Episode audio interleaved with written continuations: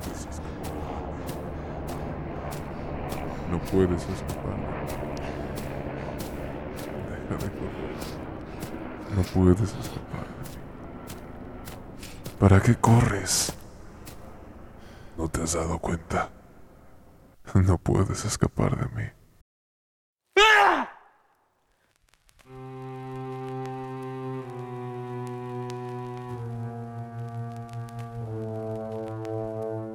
Hola a todos, sean bienvenidos a un episodio más de Metamorfosis. El día de hoy les cuento que en los siguientes capítulos estaremos escuchando de dos a tres historias extraídas del libro 31 tipos de sangre. Será un capítulo dedicado a estas historias y uno contando aquellas que ustedes recomienden o que yo crea mejores para este lugar. Si quieren leer antes el libro 31 tipos de sangre, lo estaré agregando en la descripción de este capítulo. Y también de los capítulos en los que esté hablando de él. También quiero aprovechar este momento para agradecer a todas esas personas que están apoyando muy bien este proyecto escuchándolo, recomendándolo y dando retroalimentaciones al podcast. Sin más que agregar, disfruta de este nuevo capítulo.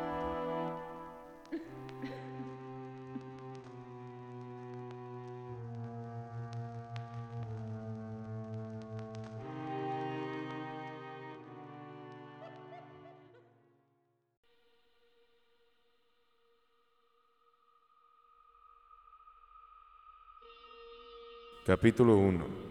Descamación.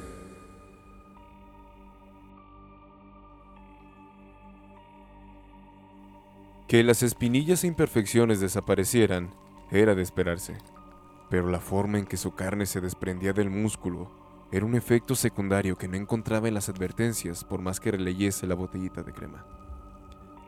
Arrojó la vacía al piso y alargó ambas manos a su mochila, buscando frenéticamente entre las otras docenas de frascos algo que dijera la verdad. ¡Kelly! gritó Bianca desde el otro lado de la puerta. Tocó y empujó con todas sus fuerzas, pero el seguro era resistente. ¿Qué está pasando, Kelly? ¡Contéstame! Nada. Ningún frasco decía nada nuevo. Utilice con medida. Utilice con medida. Utilice con medida. Todas las botellas cayeron a sus pies y otras rodaron por debajo de la puerta de la cabina del excusado, dándole oportunidad a Bianca, Sofía y René de agacharse para tomarlas. Las abrieron, pero ya estaban todas vacías. Kelly maldijo, sintiendo un nudo en la garganta. Se toqueteó la cara otra vez. Bajo el mentón sentía un trozo flácido de piel como papel desgarrado. Ardía cuando lo tocaba apenas con las yemas de los dedos. Estos se llenaron de sangre. Se limpió con papel higiénico. Kelly, llama a la enfermera, dijo René, golpeteando la puerta con sus uñas. Está en camino justo ahora. Le dije que era urgente, que había visto sangre. Kelly no contestó. El mundo a su alrededor daba vueltas y en su interior sentía toda clase de extraños dolores. Su estómago se retorcía, sus músculos se sentían débiles, contrayéndose con cada palpitación que estaba ya tan acelerada como su aliento después de haber recorrido una maratón. Volvió a alzar las manos hasta su rostro. La piel bajo sus dedos se sentía muy blanda, como tocar un budín a través de un plástico caliente. En su pómulo derecho comenzó a notar que algo se desprendía rebuscó su espejo portátil. Al mirarse en él, soltó un sollozo que volvía a desatar preguntas de las chicas. La carne del pómulo se estaba cayendo, trayendo consigo un millar de pegajosos hilillos rojos entre la piel y el hueso. Kelly intentó colocarlo en su lugar, pero la piel volvió a desprenderse. Lo intentó otra docena de veces, cada ocasión con gritos más desesperados saliéndole de la garganta. Por Dios, esto no era real, tenía que ser una pesadilla, un sueño macabro, pero mierda, ¿por qué dolía tanto? ¿Qué es lo que sucede aquí? dijo una voz desde el umbral del baño de chicas. Parecía ser la maestra de ciencias. Esa anciana horrible. ¿Quién grita de esa manera? Kelly podía escuchar que una multitud se había juntado frente a las demás cabinas, junto a los lavabos y los espejos. Escuchaba sus murmullos, sus pisadas yendo de un lado a otro, sus dedos desplazándose a toda velocidad sobre sus teléfonos. Oh no, a ese paso toda la escuela se enteraría del nuevo ridículo del que la granolienta Kelly era protagonista. Primero, la odiaban por su asquerosa piel, llena de barros rojos siempre a punto de estallar. Luego, la amaban e idolatraban por haber hallado un remedio capaz de curar hasta la espinilla más diminuta, dándole una piel de porcelana que todas las chicas envidiaban y todos los chicos querían besar. Ahora volvían a odiarla. En vez de ser la granulienta Kelly, ahora sería la momia Kelly, la serpiente Kelly, la descamada Kelly. Tomó el trozo de piel de pómulo con dos dedos y sin despegar los ojos enrojecidos de su espejo, se lo arrancó. Gritó de tal forma que obligó a todo a quien estaba cerca a cubrirse los oídos. Se tambaleó y sus ojos entonces solo pudieron ver sombras, color negro. Logró tumbarse sobre la etapa del excusado y en varios segundos pudo volver a la normalidad. La mejilla le ardía, al igual que toda la zona hasta sus labios. Era real. Si esto hubiese sido un sueño ya habría despertado, pero el dolor estaba ahí, omnipotente, y se burlaba de ella. Escuchó que algo goteaba sobre su uniforme, y al bajar la mirada, vio más sangre. Ríos copiosos de líquido rojo que palpitaba y se movía a voluntad violando la monotonía del color crema de su blusa y falda. Kelly, por Dios, abre la puerta. Pidió Sofía, o era René. Sabía que no era Bianca porque ella siempre alargaba las vocales de la última palabra en cada una de sus frases. Las otras dos eran casi iguales. La multitud se escuchaba lejana, pero las chicas seguían allí cerca, pidiéndole que respondiera y que la dejaran ayudarle. Negó con la cabeza. Ni siquiera después de eso las chicas querrían seguir juntándose con ella. Lo habían hecho después de que las burlas se hubiesen calmado, después de que su sobrenombre hubiese quedado en el olvido, después de que ella se hubiese vuelto una de las más guapas de la secundaria.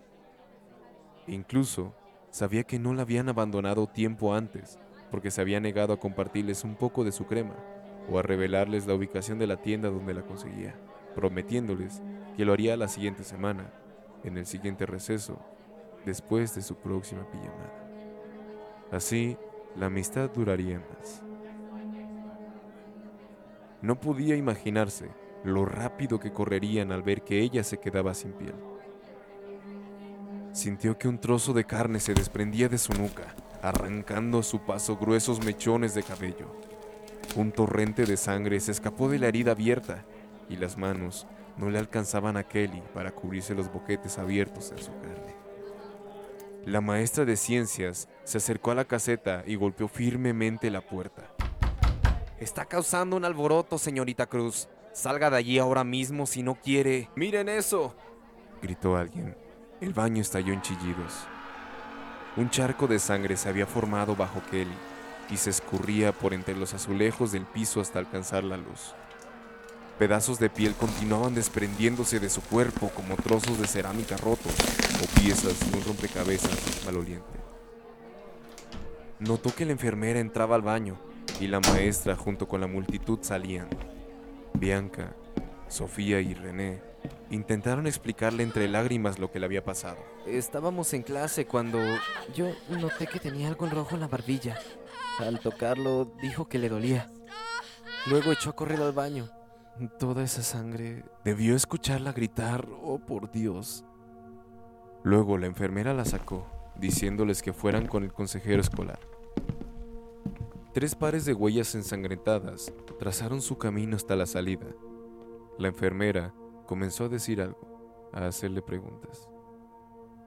Kelly estaba demasiado ocupada intentando mantenerse despierta. Su espejo había caído al suelo y estaba tan lleno de sangre como para no permitirle ver ni una parte de su reflejo, y su uniforme, los botes vacíos de crema, el papel que había usado para intentar limpiarse, y el piso bajo ella, se encontraban en las mismas condiciones. Pegados a los azulejos, Había trozos de carne, ninguno demasiado grueso ni demasiado grande, pero sí lo suficientes para hacerle saber que se había quedado ya sin piel sobre el rostro. Las lágrimas que le caían sobre el músculo expuesto hacían que éste ardiera. Cuando intentó balbucear, algo se percató de que incluso sus labios habían abandonado su lugar, dejando expuestos sus dientes, al igual que un esqueleto. La enfermera entonces dijo algo que sí entendió. La deperdición. ¿Pero qué es esto, Kelly? Su francés era terrible, pero suficiente para que ella supiera. La deperdición. Su crema milagrosa que curaba cualquier malestar cutáneo. Buscó otra vez entre su mochila. La llenó de rojo, pero esta vez no importaba. Utilice con medida. Utilice con medida. Utilice con medida. Todos los botes estaban vacíos. ¡Ah! Uno lleno hasta el tope. Se embadurnó la cara con la crema verdosa que se sintió tan helada y deliciosa contra sus músculos expuestos. Se talló desde el cuello hasta la frente, desde la nuca hasta la parte más alta de su cabeza. No escuchaba los gritos de la enfermera, no hallaba las quejas del director, no se dio cuenta la docena de veces que llamaron a sus padres y el caos creado por intentar encontrar al conserje con una herramienta que pudiera abrir de una vez por todas el seguro de esa condenada cabina. Kelly sonreía y asentía por haber hallado la solución. Tiró el bote de la crema al piso, pero su sonrisa se desvaneció cuando lo sintió. Sus músculos empezaron a desprenderse del